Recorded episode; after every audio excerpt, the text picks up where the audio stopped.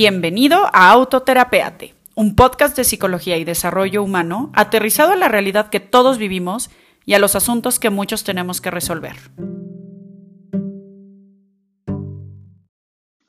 Hola, hola a todos, ¿cómo están? Gracias por conectarse otra vez con Autoterapeate Podcast. Yo soy Luga Ballesteros y el día de hoy voy a estar hablando de un tema que me parece súper interesante, súper confrontador, eh, motivado muy por mi experiencia de vida, por el acompañamiento que les doy a personas a nivel de terapia o de coaching y también por un episodio que salió en Se Regalan Dudas hace unos meses con Marta Salvat, que se llama Lo que veo en los demás es mi reflejo, así se llama el episodio. Les voy a dejar en los comentarios eh, cuál es el, el número de episodio y demás por si quieren complementar su punto de vista con respecto al episodio. Y creo que, bueno, el día de hoy vamos a hablar de un tema que creo que a todos nos ha pasado en algún momento y que incluso hemos escuchado, ¿no? Como, como frase cotidiana, esta parte de lo que te choca, te checa. Entonces, bueno, lo vamos a ver desde diferentes perspectivas. Voy a tratar de poner ejemplos lo más aterrizados a la vida común para que hagan sentido. Y pues bueno, por supuesto, hay pues toda una mirada súper profunda a este tema en la cual eh, se puede ver desde diferentes perspectivas, pero les quiero tratar de dar como tres tips básicos para tratar de analizarte en esto de lo que te choca, te checa y a ver si esto puede ayudarte a mejorar en tus relaciones cotidianas. Así que vamos adelante. Ok, partamos de la manera en la que está construida la frase lo que te choca, te checa, que dicho de otra manera sería lo que te molesta en otros tiene que ver contigo. ¿No? O, se parece a ti, o lo compartes y demás. Y esto vamos a pensar que en cierto nivel puede ser directo, puede ser como muy, muy tangible y muy evidente tanto para ti como para otros, o principalmente para otros más que para ti. Pero luego hay otras dos miradas interesantes con respecto a este tema que me gustaría compartirles, que creo yo que pueden ayudarte a mirar el tema de una manera pues un tanto más compleja y a voltear a verte a ti mismo. Entonces, creo que partiría yo de la frase, nada de lo humano me es ajeno, y en este sentido, lo que sea que yo veo en el otro es porque de cierta manera lo comparto, temo compartirlo o me gustaría compartirlo, ¿no? Y entonces pudiéramos decir que esas son las tres em, frases importantes que pudiéramos eh, pues revisar en, esta, en este episodio y lo importante va a ser ver cómo es que se desenvuelven estos tres caminos, estos tres espejos, les podemos llamar, a través de los cuales nos vemos reflejados en las acciones del de enfrente. Ok, el espejo número uno, estaríamos hablando de un grado absolutamente directo y evidente de lo que te choca, te checa, en donde esto que te está molestando en el otro, literalmente lo compartes, ¿no? Eh, es esta parte de em, el comportamiento que tiene, tú lo tienes y comúnmente el mecanismo de defensa que sale avante para, para eh, vamos a decir que cuidarte, respaldarte o protegerte de ver reflejado eso que tú ves tan molesto en el de enfrente, es el pretexto de decir, bueno, yo sí lo hago, pero yo no lo hago tanto, o yo no lo hago tan fuerte, o yo no lo hago tan rudo, o yo no lo hago tan intenso, o yo no hablo tan bajito, o yo no soy tan inseguro, etcétera. Es decir, eso que a mí me molesta en mí, cuando lo veo proyectado en el otro, pareciera que se ve más grande. Y en realidad se ve más grande porque yo lo estoy alcanzando a ver en la otra persona y es muy común tener puntos ciegos con respecto a nuestro propio eh, comportamiento, ¿no? Entonces, esta parte de lo que te choca, te checa, a mí me gusta mucho poner el ejemplo porque creo que hace sentido para los que me conocen. Decir, a ver, en eh, el espejo número uno, estaríamos hablando de algo tan simple como que yo me quejara de alguien que es súper protagonista y súper parlanchina y no se calla y todo el tiempo quiere los reflectores. Y entonces aquí nos detenemos a pensar, oye, Luga, ¿no te estás sangrando tantito la boca, hija? Porque pues tiene mucho que ver conmigo, ¿no? Esta crítica, este mensaje. Y la verdad es que me es muy común, me es muy común de pronto juzgar a ciertas personas porque son altamente histriónicas o altamente, pues, pues sí, ¿no? Que quieren tener estos reflectores y demás, o que quieren ser las más chistosas, o que quieren ser las más importantes en una conversación. Y pongo el ejemplo desde mí para hablar de algo, pues, pues que nos pasa a todos, ¿no? Y en donde, y en donde nos podemos ver reflejados. Esto mismo va en todo tipo de ejemplos, ¿no? Una persona que habla de manera agresiva puede decir que el otro habla más agresivo que esta persona, que no lo habla tanto. Una persona que es eh, altamente insegura le puede molestar la inseguridad del de enfrente y así nos podemos seguir con N mil ejemplos. Creo yo que el espejo 1 es el más simple y es, vamos a decir que, directo. El espejo número 2 es esta parte de lo que veo en el otro es algo que tal vez yo querría, que, eh, querría tener, ¿no? Entonces vuelve bien interesante porque es como que lo que yo veo en el de enfrente me molesta por mi incapacidad de acceder a esa posibilidad. ¿A qué voy, no?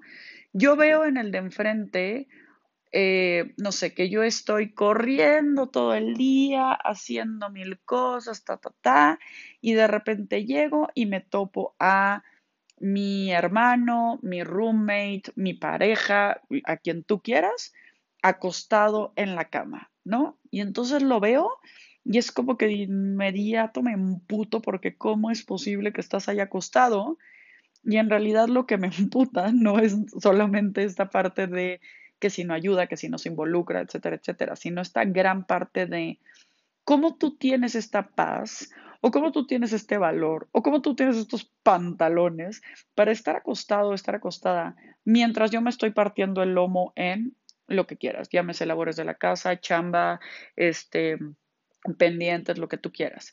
¿no? Entonces, esta persona lo que me está reflejando es eso que yo quiero hacer, pero no me doy permiso de hacerlo.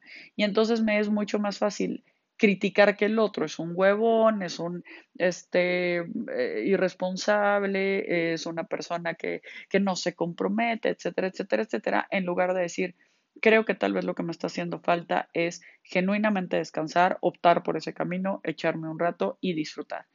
¿Por qué? Porque tal vez yo soy una persona que tiende a la hiperproductividad, que todo esto me da culpa, que todo esto me da coraje y entonces lo juzgo con una mirada muy dura. Esto, por supuesto, puede pasar en otros sentidos, ¿no? Una persona que habla mucho versus una persona que no habla mucho.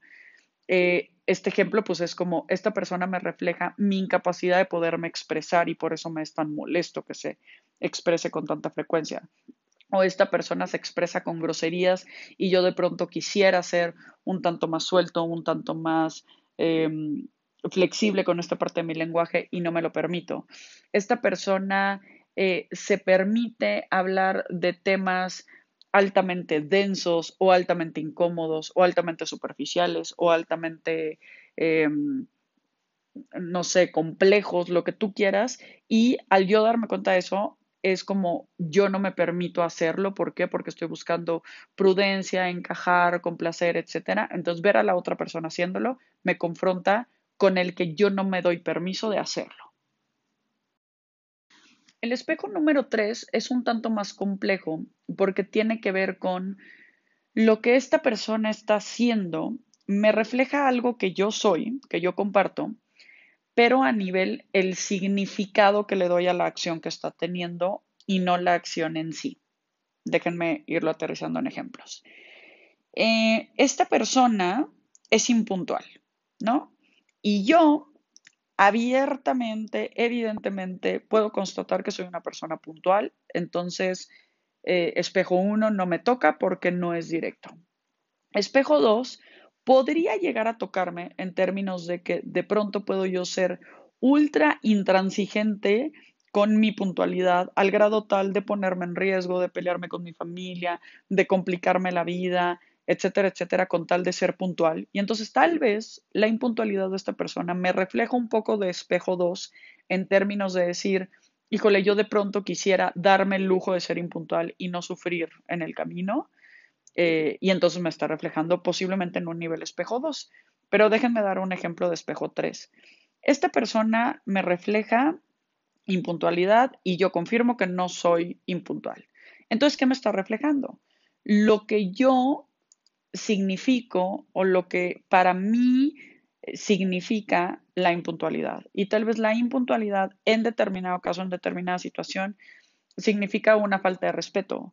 tal vez en otro caso significa una falta de empatía, tal vez en otro momento significa una falta de consideración. Es decir, son palabras que tienen un peso mucho más profundo y mucho más a nivel valores y a nivel emociones que el comportamiento en sí de la puntualidad o impuntualidad, ¿no?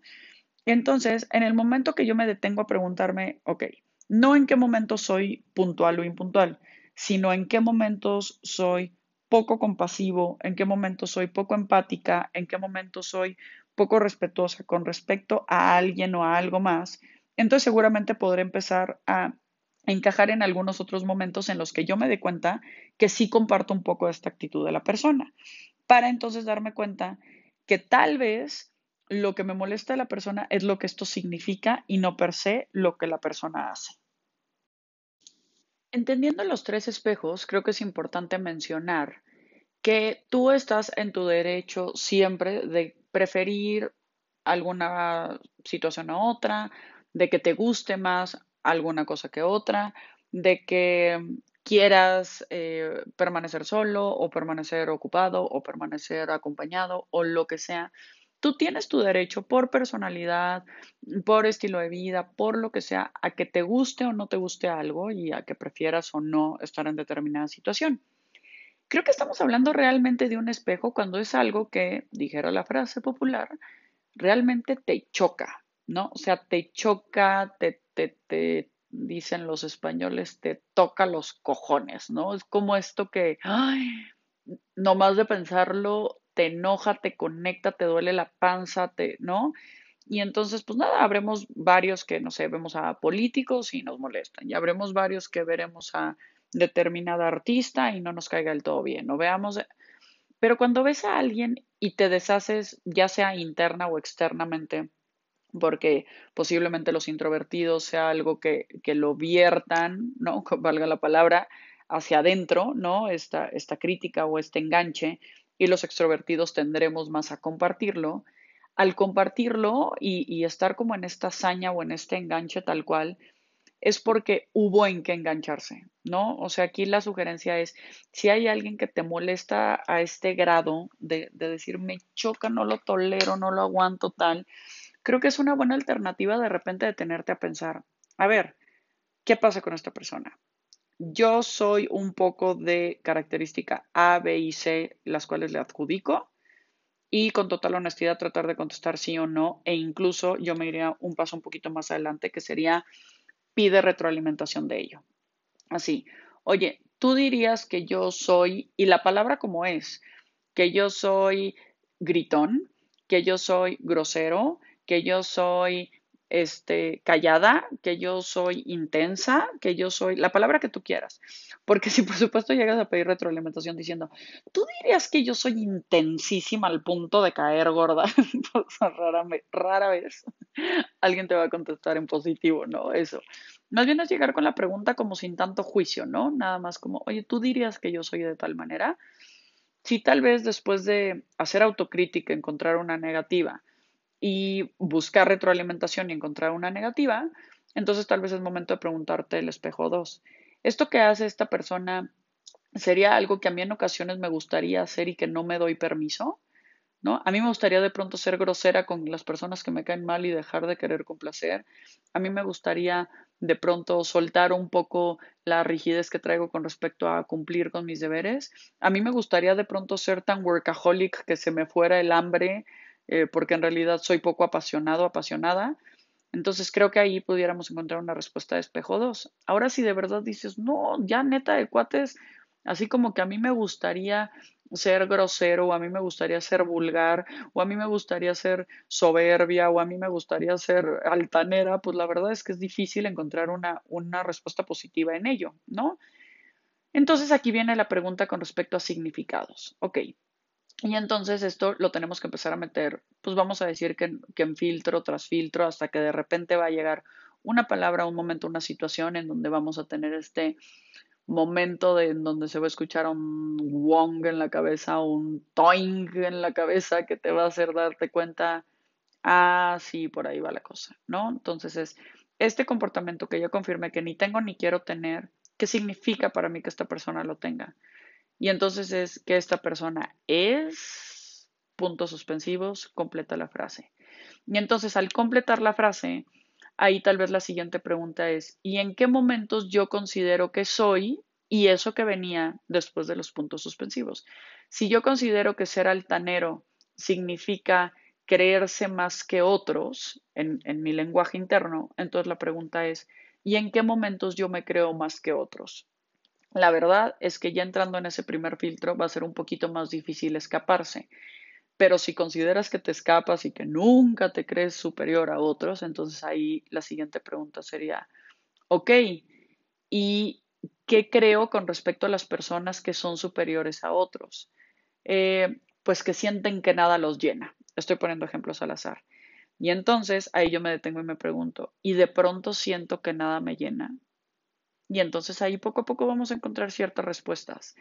Creo que lo amigable de este método, de este camino y demás, es, primero que nada, como diría el gran maestro Miguel Ruiz, es evitar tomarte las cosas personal como que esta persona está teniendo acciones para joderte la vida, para hacerte enojar, para incomodarte, ¿no? Porque hay personas que nos caen muy gordas y ni siquiera nos conocen, entonces ahí no habría una intención de fondo. Pero aún con las personas que son realmente cercanas a nosotras, pues digamos que despersonalizamos en el sentido de que quitamos a la persona de en medio y entonces empezamos a ver significados y comportamientos porque lo que significa para mí es lo que realmente toca mi ego, toca mi inconsciente y es lo que detona estas emociones tan profundas que de pronto son difíciles de controlar. Cerrando este episodio, amigos, solo les quiero recalcar esta insistencia con respecto a estarte poniendo en un lugar de autocrítica de voltearte a ver, de preguntarte quién eres, cómo eres, qué vas descubriendo de ti y demás. Y que para esto te pueden ayudar miles y distintas técnicas que existen en el mundo. Por eso es mi intención de hacer un episodio por mi cuenta con eh, las cosas que he tenido el honor de aprender y después un episodio acompañada porque creo yo que aún hay mucho que aprender con respecto a técnicas, perspectivas, metodologías y demás.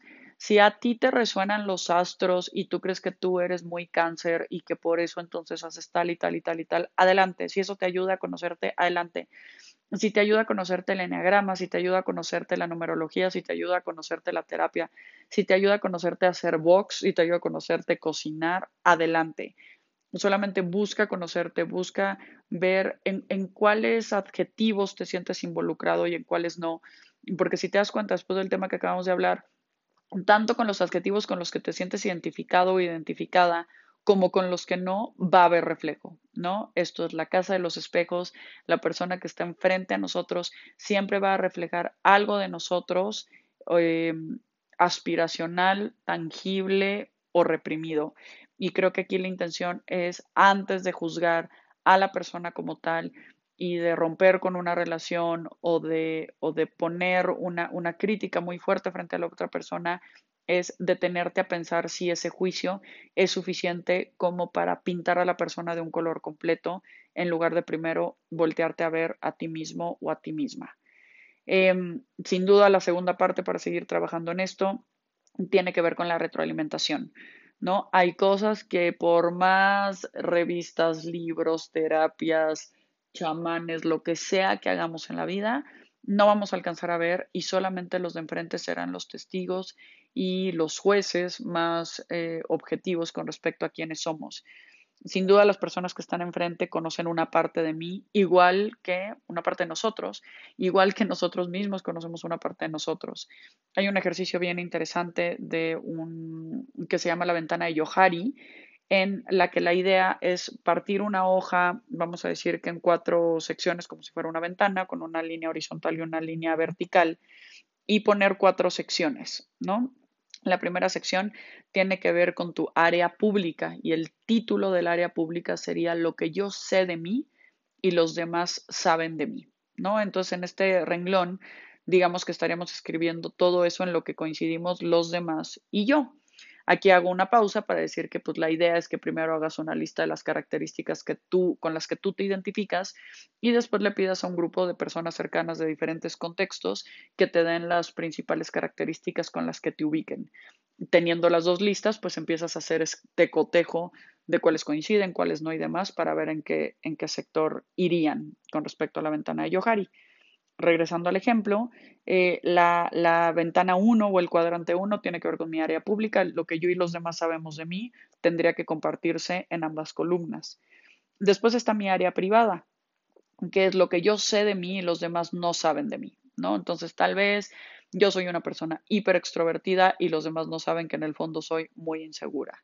O soy una persona tal vez eh, muy reservada, pero los demás no se imaginarían que bailo cuando me baño, yo qué sé, ¿no? Cualquier cosa que pueda resultar eh, pues, pues distinta a la, a la mirada que tengan los demás. Esa es mi área privada. Después tenemos un tercer cuadrante que es mi área ciega, que son todos esos aspectos que vienen en la columna de lo que otras personas dicen de mí, pero yo no tenía ubicadas como propias, ¿no? Y entonces tal vez me dijeron un montón de cosas, tanto buenas como malas, ¿no? Según donde yo las quiera catalogar, pero bueno, características al fin, y que yo no me considere, no, no las consideraba como parte de mi descripción, ¿no? Entonces ahí hay una buena oportunidad para seguir aprendiendo acerca de mí mismo y por supuesto mientras más se repitan determinadas características, pues le tendremos que, hacer más caso al, atributo que nos están dando.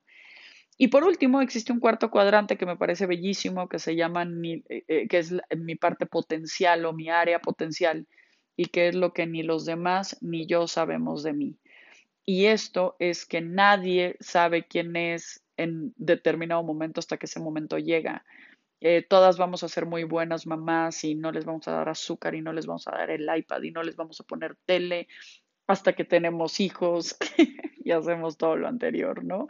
Y todas vamos a ser muy buena pareja porque tal, o todos vamos a ser un empleado ejemplar porque los demás son muy flojos y dan el mínimo esfuerzo, o, o todos en un momento de crisis funcionaremos de alguna manera.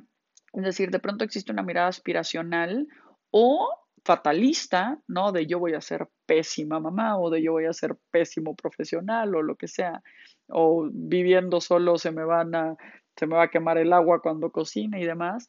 Y entonces, de repente, en esta área potencial, pues la única manera de, de rellenar ese cuadrante maravillosamente es viviendo. Es vivir, es darte cuenta de las posibilidades que tienes en tus manos y de entonces si funcionaste mejor de como lo hubieras esperado, regalarte un abrazo, un aplauso y con mucho cariño reconocerte el esfuerzo y lo logrado. Y si lograste algo, vamos a decir que mucho eh, menos alto o, o, vamos a decir que te decepciona con respecto a lo que hubieras esperado de ti, entonces igual te mereces un abrazo, una mirada compasiva, una mirada enternecedora y algo que te diga, hiciste lo mejor que pudiste con los recursos que tenías en ese momento. Em, me estoy yendo un poco del tema, pero creo que es un, es un buen ejercicio para cerrar. Para alcanzar a darme cuenta qué me reflejan los otros, pues primero es importante ubicar en dónde me siento yo parado. Entonces, pues bueno, los invito a mantenerse en este viaje de autoconocimiento que sin duda alguna va a poder ayudarles a, em, a detectar con mucha mayor agilidad y de una manera mucho más oportuna si te estás espejeando con el de enfrente. Yo soy Luga Ballesteros. Gracias por regalarme estos minutos. Espero que te haya servido muchísimo y por favor cualquier duda o comentario estaré encantada de recibirlo.